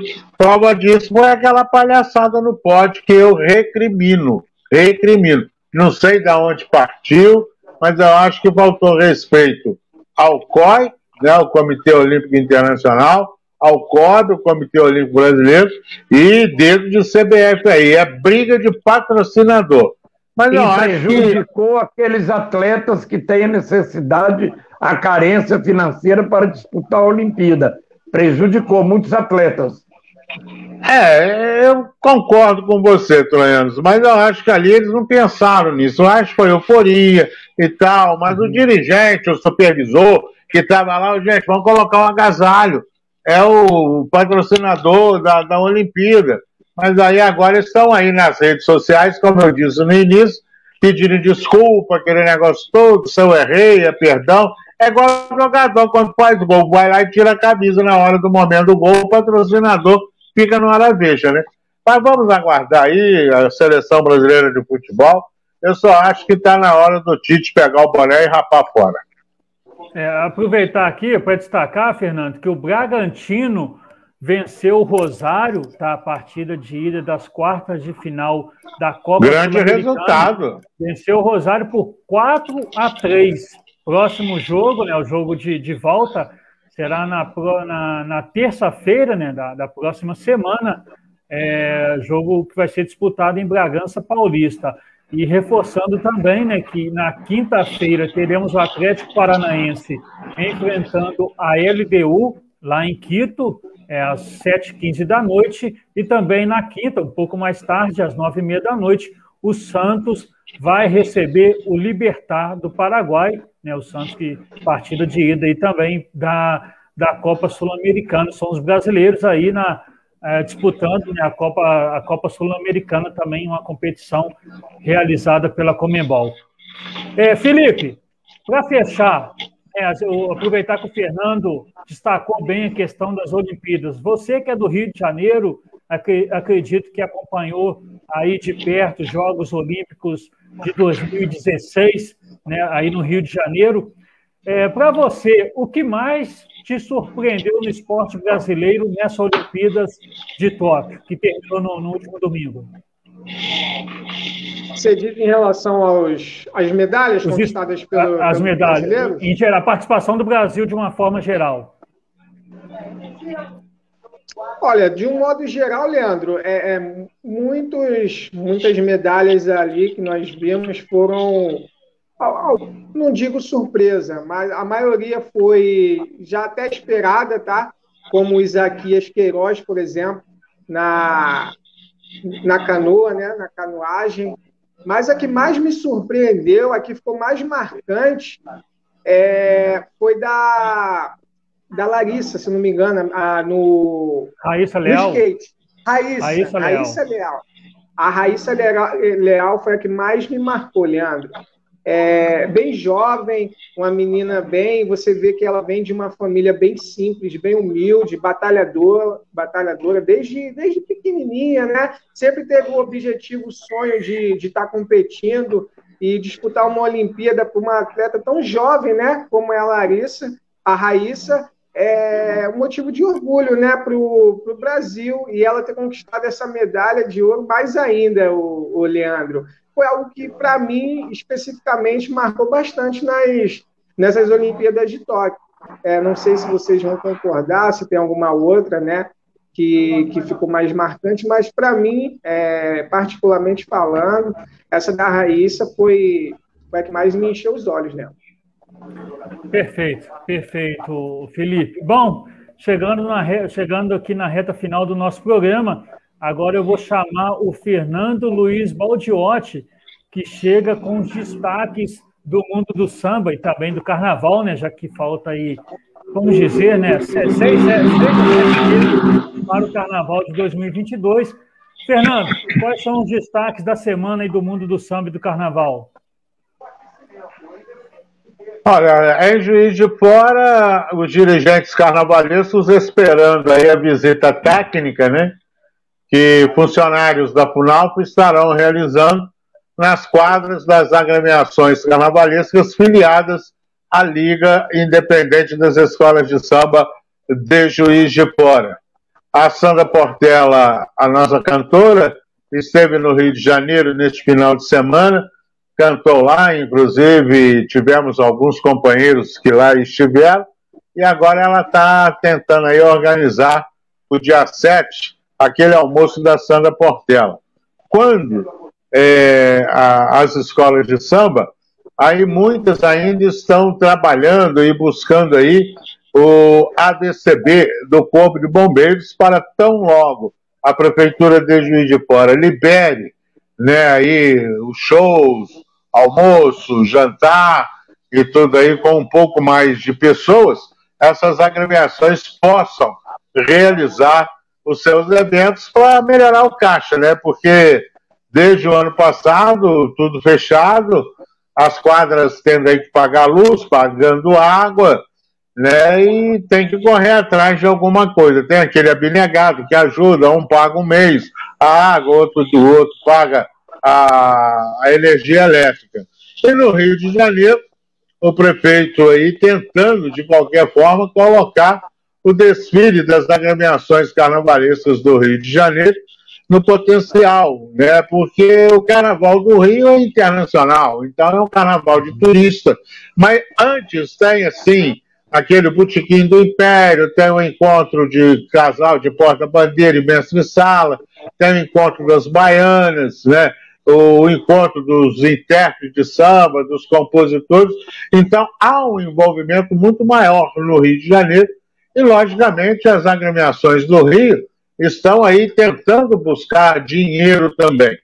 A cidade do samba já está liberada, como eu disse na semana passada, e agora é só acertar os ajustes, né? Se vai ter o desfile carnavalesco, se não vai ter, se todo mundo já vai estar vacinado, né? Como que vai fazer? Vai ser um carnaval de correria, né? Com enredo já lançado, outras agremiações aí. No caso de Juiz de Fora, eh, só ninguém ainda tem um enredo, tá? O enredo está de gaveta.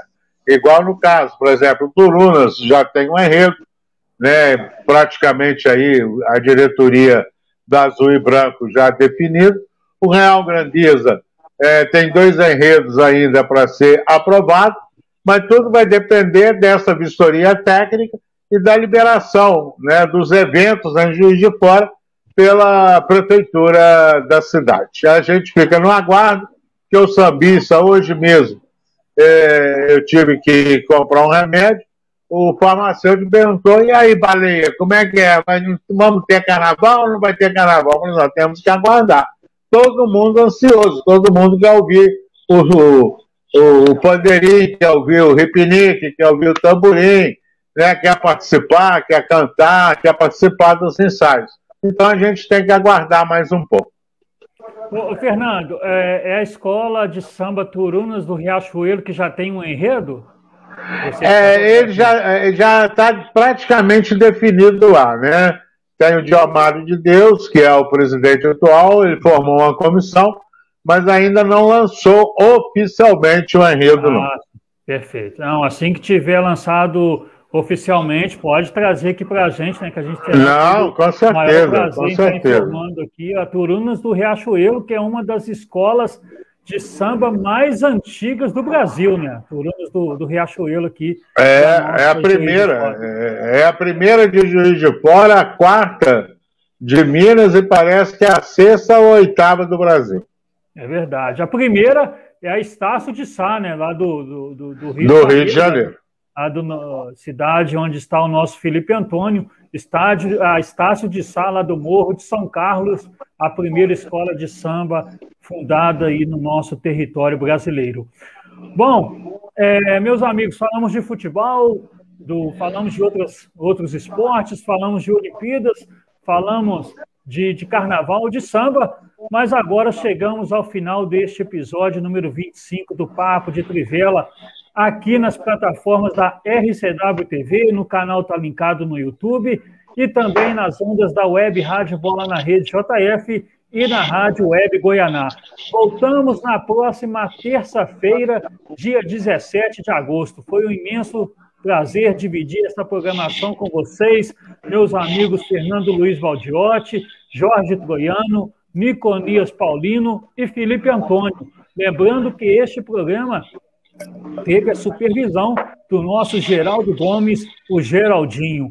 Gostaria de agradecer a todos que acompanharam a nossa programação, programação. Agradecemos também aqueles que participaram enviando suas mensagens. Lembrando que o vídeo deste programa ficará disponível no Facebook e no YouTube da RCW TV, assim como no YouTube do canal Tá Linkado. Também reforço que o áudio desse programa ficará disponível na seção de podcast lá no site da RCW TV. Desta forma, você pode ouvir esse episódio aí do nosso programa Papo de Trivela. Aproveito para saudar todos os ouvintes que acompanharam a nossa programação pelas ondas da Web Rádio Bola na Rede JF e também pela Rádio Web Goianá. Lembrando né, que o programa Bola na Rede Esportes, apresentado de segunda a sexta-feira, às 18 horas, na web Rádio Bola na Rede JF, sob o comando do nosso Marcos Moreno, que inclusive, né, a, a web Bola na Rede JF estará transmitindo amanhã a partida entre Tupi e Tupinambás, o clássico Tutu, e partida válida pela oitava rodada no módulo 2 do Campeonato Mineiro. É, a jornada esportiva começando às 14 horas e a bola rolando a partir das 15 horas. Bom, é, cumprimentos finais.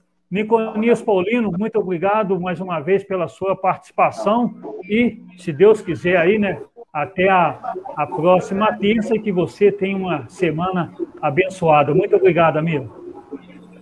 Obrigado você, a companhia do Jorge Toriano, Felipe Antônio, Fernando Luiz Baldiotti, todos os nossos ouvintes, telespectadores, vocês, digo, repito e não me canso de dizer, vocês são a razão de nós aqui toda terça-noite para debater esse maravilhoso tema que é o esporte. É, foi só Vanderlei Luxemburgo chegar, bastou a presença do homem para que o Cruzeiro vencer o Brusque de virada por 2 a 1 hein? Amanhã enfrenta o Vitória no Mineirão. América Mineiro colheu importantíssima vitória sobre o Fluminense e vai ter um confronto dificílimo na próxima segunda-feira contra o Goianiense lá. Não vai tá morta, porque está em último, não, porque eu assisto, conhece Grêmio e não tem jogo fácil. Eu gostaria de desejar a todos uma ótima semana. Esse, se Deus quiser, vai acabar. A vacina está aumentando. Fiquem todos com Deus e um abraço a todos. Ok, Niconis. E aonde também não está tendo jogo fácil é lá no Morumbi, né? Onde, está, onde estão se enfrentando São Paulo e Palmeiras pela partida de ida das quartas de final da Taça Libertadores da América. Nesse momento, 20 minutos do primeiro tempo, segue São Paulo 0, Palmeiras 0. E pela Série B, né, já começou lá no estádio de São Januário, o Vasco segue empatando com o Vila Nova de Goiás em 0 a 0 partida que já está também com 20 minutos de jogo. Jorge Troiano, muito obrigado mais uma vez pela sua participação aqui no nosso Papo de Trivela e até a próxima terça que você também tenha uma semana abençoada, amigo. É um prazer estar com os colegas aí debatendo sobre o futebol e desejar para Tupi Tupinambás um bom jogo, com certeza terá um vencedor. E que a rivalidade não se torne pessoal dentro de campo, que tudo termine na paz. E que o Tupi tenha tranquilidade, pois tudo terá que ser tranquilo para que o Tupi consiga obter um bom resultado. Pois cabeça quente não leva a nada. Falo isso por quê? Porque o Tupi vem tendo jogadores expulsos. Um abraço, boa noite. Ok, Troiano. Fernando Luiz Baldiotti, obrigado mais uma vez por abrilhantar aqui o nosso papo de trivela e até a próxima terça. Eu que agradeço mais uma vez a companhia de todos os nossos colegas, a você, Leandro, ao Nicorias Paulino, ao Jorge Troiano, a Hugo Mendes está aí ouvindo a gente, o Gabriel, o Felipe Antônio, aí do Rio de Janeiro, e o João Pedro, que entrou antes e depois não voltou. Mas semana que vem ele estará com a gente, o João Pedro, né, Rezende, lá do Portal Futebol Mineiro, lá de Belo Horizonte, trazendo as notícias fresquinhas do Cruzeiro, do Atlético e do América e também do Vila Nova, que é ali pertinho, né? Um abraço a todos, Deus conosco, muito obrigado mais uma vez. Agradecendo ao Geraldo Gomes, o nosso supervisor geral, e a todos os amigos e amigas que estão aí sintonizados na RCWTV. E vamos aí na corrente para frente, com a fé para as melhoras para o meu amigo Sidney Amaral, que está passando aí por momentos difíceis, mas com fé e Deus no comando, nós vamos em frente. Um abraço e Deus no comando. Sem dúvida, Fernando. Um abraço lá né, para o, o João Pedro Rezende. É, infelizmente teve alguns problemas técnicos, não conseguiu participar aqui no programa de hoje lá de Belo Horizonte, e que, se Deus quiser, na próxima terça ele consiga estar com a gente aqui. Felipe Antônio, muito obrigado mais uma vez pela sua participação aí diretamente do Rio de Janeiro, do canal Tá Linkado. É sempre um prazer ter você aqui é, quando a gente começa a destacar os grupos carioca, que você possa retornar aqui com, a, com o nosso papo de Trivela na próxima terça-feira, amigo. É, um abraço a todos os ouvintes da, do Papo de Trivela, da RCW TV e do canal Tá Linkado, a Marlene Silva, né, o Iago Colles, o Sidney Amaral, que sempre participam do, do programa aí, mandando chats e tudo mais. Um abraço a todos um, os amigos da bancada. É um prazer enorme estar dividindo com vocês mais uma terça-feira no Papo de Trivela. E semana que vem nós voltaremos se assim Deus permitir, com jogos decisivos, né? Envolto em, em é, com jogos decisivos da Copa Libertadores da América, jogos de volta, né? Tanto na terça como na quarta-feira, quinta. É, semana que vem promete fortes emoções aí nessa, nessa disputa da Libertadores, né, Muito bem, Felipe. Mandar um abraço aqui também para o internauta Rodrigo Paulino, que deu uma, uma boa noite aqui para a nossa bancada e elogiando aqui o nosso programa, né? Como sempre, um excelente programa. Um abraço aí para o Rodrigo. E aproveitando, né, o, o Felipe, é, os seus cumprimentos finais, eu aqui cumprimentar em nome de toda a equipe da RCW TV, o nosso amigo Sidney Amaral, né, a nossa equipe aqui da, da, da RCW TV, desejando toda a sorte, energia positiva, né, que tudo ocorra bem lá com o nosso Sidney Amaral, pai do Sidney Amaral do canal Tá Linkado, parceiro nosso aqui do nosso Papo de Trivela. Muita força aí, é, Sidney, conta com a gente, se Deus quiser, vai correr tudo bem. Bom, e mandar um abraço aqui também para a nossa querida cidade de Barbacena, aqui na zona da Mata Mineira. Barbacena fica ali no, no campo das vertentes já, né?